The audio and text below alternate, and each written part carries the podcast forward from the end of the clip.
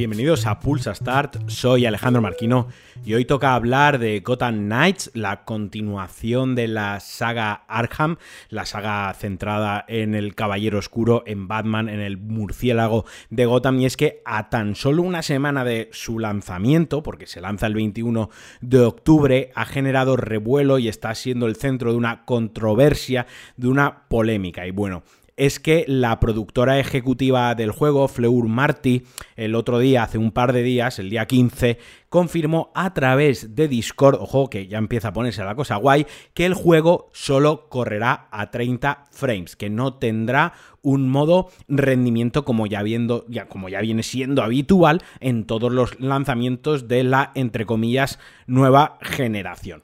Y esto hay que darle un poco de contexto porque el juego ha sufrido varios retrasos y además se canceló las versiones para PlayStation 4 y Xbox One debido, según el estudio, a limitaciones técnicas. Esto permitidme que lo coja muy entre pinzas y que, bueno, abiertamente diga que no me lo creo cuando mm, hay otros estudios que han hecho funcionar Horizon Forbidden West y el próximo God of War Ragnarok e incluso Cyberpunk de aquella manera, pero los han hecho funcionar en consolas de anterior generación. No me creo que Warner Bros. Game Montreal no pueda hacer ir esto en consolas de anterior generación, pero en pro de que lo que queremos son juegos exclusivos de nueva generación, pues oye, bien, muy bien, venga, va, se van a centrar en la, en la versión de nueva generación. Y ahora resulta que según dicen, según se excusan, la calidad y cantidad de detalle que tiene este mundo abierto que roza el hack and slash, bueno, ahora hablo también un poquillo de ello, roza el beatmap, mejor dicho, y el RPG de mundo abierto está tan detallado que hay, pues, no puede ir a más de 30 fotogramas y le es imposible implementar una función que no es tan sencillo, según dicen ellos, bajarle la resolución o hacer una resolución dinámica para que el juego corra a 60 eh, frames. Pero Además, la guinda y para avivar más el fuego y para calentar más el humor de los, de los compradores o de los jugadores o de los fans que esperan tantísimo esta entrega de la, de la saga, no va a venir de lanzamiento, no va a llegar de lanzamiento con el cooperativo a cuatro jugadores, que era una de las putísimas gracias que tenía este, este juego. Eso llegará a finales de noviembre según dicen. El juego ha estado desde que se lanzó, como digo, pues con cancelaciones, retrasos, ha estado en el punto de mira porque lo que se, lo que se enseñaba, lo que se ha enseñado, polarizaba mucho. Había gente que le tenía muchísimas ganas y gente que decía, buah, esto pega un tufo que tira para atrás. Para darle un poco de contexto a la importancia de este juego, eh, en lo que vienen siendo los videojuegos, la, la saga Arkham es muy importante. Rocksteady con el primer Batman Arkham Asylum consiguió algo que hasta entonces había sido casi imposible, que era adaptar fielmente a un superhéroe a los videojuegos. Hasta ese momento, y no me quiero poner aquí a dar mucha chapa, las adaptaciones de los héroes al mundo de los videojuegos muchas veces más se adaptaban al, estilo de juego, ¿no? Había muchos beatemaps de yo contra el barrio, de Spider-Man, de Batman, de Superman, pero eso no era fiel al origen, no era fiel a la, a la naturaleza del propio personaje. Sin embargo, con este Arkham Asylum nos regalaban una historia realmente de Batman. O sea, realmente te sentías dentro de, de una de las mejores historias escritas, narradas y vividas de Batman, pero además introducía ciertos eh, componentes jugables, ciertas novedades en la jugabilidad que no se habían visto hasta entonces y de la cual han bebido muchos juegos después de este Arkham Asylum. Para empezar, el sistema de combate de ataque, esquiva y contraataque. Un sistema de combate que la propia Warner Bros. luego utilizó en Shadow of, eh, Sombras de Mordor y Sombras de Guerra, los dos juegos del Señor de los Años. Perdonad, es que mm, llevo todo el día estudiando y tengo la cabeza como un putísimo bombo. Eh, los dos juegos del Señor de los Anillos, sin ir más lejos, Spider-Man, Miles Morales y otros tantos hacen gala de este, de este sistema de combate en el que tienes unos dos botones un botón de ataque, otro de contraataque, tienes unos gadgets que utilizas y que se tienen que recargar y un botón de esquiva, ¿vale? Esa estructura de combate que como digo se ha extrapolado a otros juegos de superhéroes, la introdujo, la a lo mejor ya existía de alguna manera ya tal, pero desde luego la que la perfeccionó y la que sentó las bases como tocaba era Arkham Asylum, eh, fue Rocksteady. Y luego otra cosa que estamos hartos de ver en la mayoría de los juegos, que cada vez poco a poco está en detrimento, por suerte, y se está dejando un poco de lado, es el modo detective. Era un juego que te permitía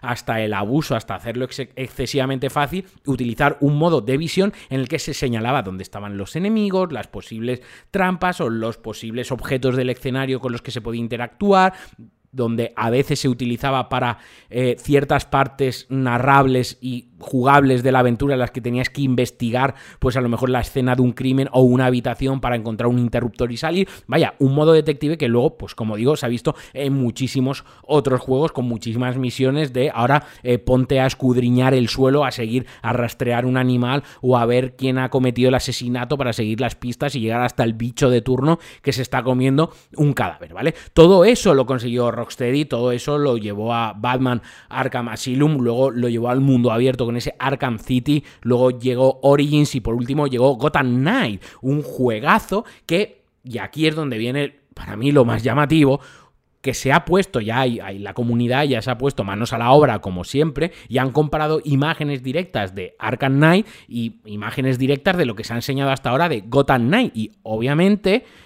una imagen al lado de otra se ve mejor. Un juego que ya tiene creo que 7 años como Gotham Knight, con muchísimo más detalle, con la lluvia, con iluminación, con reflejo y que iba en PlayStation 4 a 30 frames. Quiero decir, mm, me cuesta, sin haber visto el juego y sin tener el juego y sin haberlo probado, me cuesta mucho justificar esta decisión. Y ojo, y vengo de grabar un podcast en el que yo hablaba de Cyberpunk y cómo lo había jugado a 30 frames y cómo creo que hay experiencias jugables que a 30 frames se disfrutan tanto más por la cinematografía o por el, o por el rollito, llamadlo como queréis, del propio juego. Pero un juego como este, donde el combate es súper frenético de superhéroes que van saltando, esquivando, tirando una polla a la cabeza del enemigo para luego al de detrás, luego salta un edificio, coge la moto, se va por ahí a tomarse una cerveza. Esto pide 60 frames, sobre, todo, y si es cooperativo y si en el futuro va a tener este modo, este modo cooperativo. Y al final, aunque yo elija a veces jugar experiencias como The Last of Us 1 Remake también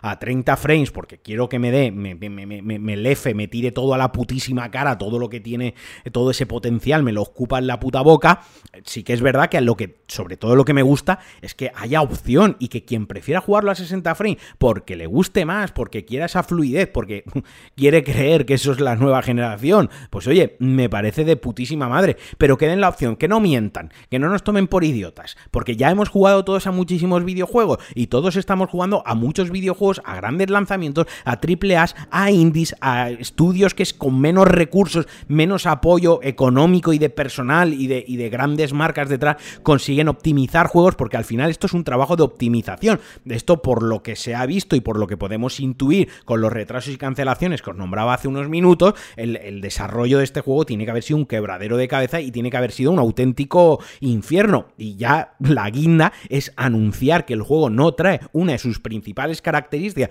que es el putísimo cooperativo, anunciarlo por Discord y que el juego va a ir a 30 frames, también anunciarlo por Discord. Me parece tremendísima cutrada que eso no esté en la putísima página web del juego donde están sus características técnicas, bla, bla, bla, todo lo que ofrece y todo lo que no. Me parece un poquitín de agachar la cabeza, esconderse porque saben que en el fondo mm, está regular. Y aquí al final el tiempo nos dará o nos quitará la razón. Si dentro de medio año, o dentro de unos meses, o dentro de un año, hay un puto parche que hace que el juego vaya a 60 frames, es que nos han engañado. Eso es así. Porque si dentro de un año lo pueden hacer, lo pueden hacer ahora. ¿Vale? Entonces, yo preferiría que dijesen algo más honesto, como, mirad, tenemos el juego acabado. Es que no lo podemos retrasar más, porque si lo retrasamos más, nos cierran el puto estudio y todo el mundo se va a la putísima calle. Mira, el juego, ahora, hacer lo que vaya a 60 frames implica optimización, testing, bug y alargar el desarrollo. Y esto por temas de plazo, de tiempo, de trimestres, de años fiscales, de su putísima madre, lo que sea. Hay que sacarlo ya, ¿vale? Coño, pues que lo digan y, y en el futuro, pues intentaremos sacar un parche de rendimiento, bla, bla, bla, bla. Pero que no digan que es un tema de que las consolas no dan más de sí. Porque al final lo que nos han colado que la nueva generación es que los juegos vayan a 60 frames. Y yo me río en su puta cara. La nueva generación no es eso. Quien se quiera conformar con una nueva generación en la que los juegos van a 60 frames, oye, me parece estupendo. Pero yo, como jugador, como aficionado, como fanático de los videojuegos, que amo los videojuegos, para mí la nueva generación son cosas nuevas, que se aprovechen las capacidades de las consolas para crear mundos mucho más abiertos, muchísimo más detallados de verdad, con millones de líneas de diálogo, que si un RPG que me huele la putísima cabeza, con cargas rápidas, con e, ese tipo de cosas es lo que yo quiero vivir nuevas experiencias, no quiero volver a vivir las mismas experiencias, pero más fluiditas, vale. O si es lo que hay lo jugaré y lo compraré, porque al final yo no soy más que un esclavo del, mercado, al final estoy en el yugo de lo que las compañías quieren sacar, si no, pues me pongo yo a hacer juegos, si quiero yo mi propio juego, ¿no? Yo al final compramos lo que nos venden y lo que podemos jugar, pero de verdad esto empieza a cansarme y esto empieza a oler desde ya desde Murcia, va, que no es broma, ¿sabes? Pero que ya empieza esto a molestar un poquito y ya, y muy parabólicamente, y no quiero tampoco entrar ya a hacer más sangre sobre el tema, con el A Plague Tale Requiem ha pasado lo mismo, el juego ha salido sin un modo rendimiento, en consolas, bla, bla, bla. Bueno, aquí lo puedo justificar, lo puedo, ojo, justificar un poquito, porque sí que es verdad que el juego se ve de recojones y se ve de pelotas. Pero también os digo, vuelvo a lo mismo, que si, que si Cyberpunk se ve bien a 60 frames en una consola, en una PlayStation 5, incluso una Series X, en una Series S, perdón, lo han conseguido hacer y a 60 frames y que se vea más que decente, pues obviamente este estudio tiene muchos menos recursos. Por esa parte digo que la puedo justificar un poquito más porque es un estudio más pequeño y tal. Que yo estoy convencido que la Plague Tale va a tener, este sí que estoy convencido de que antes después va a tener un modo de rendimiento a modo de parche. Insisto, es un juego mucho más pequeño, es un juego que ha ido directamente a Game Pass, un juego que cuenta con el apoyo de Microsoft detrás, bla, bla, bla, bla, y que obviamente cuenta con una tecnología de iluminación, sombra, ray tracing, bla, bla, mucho, joder, solo falta, solo hace falta ver las imágenes. También es verdad que es un juego pues mucho más scriptado, mucho más cerradito, mucho más pesillero que este Gotham Knight, pero pero vaya, que entre uno y otro a uno se lo puedo justificar e entender más, aunque, aunque también es para pegarles una colleja en la cabeza y a ver en qué queda la cosa. Pero de verdad, por favor, os lo pido, no os conforméis con que la nueva generación sean juegos a 60 frames.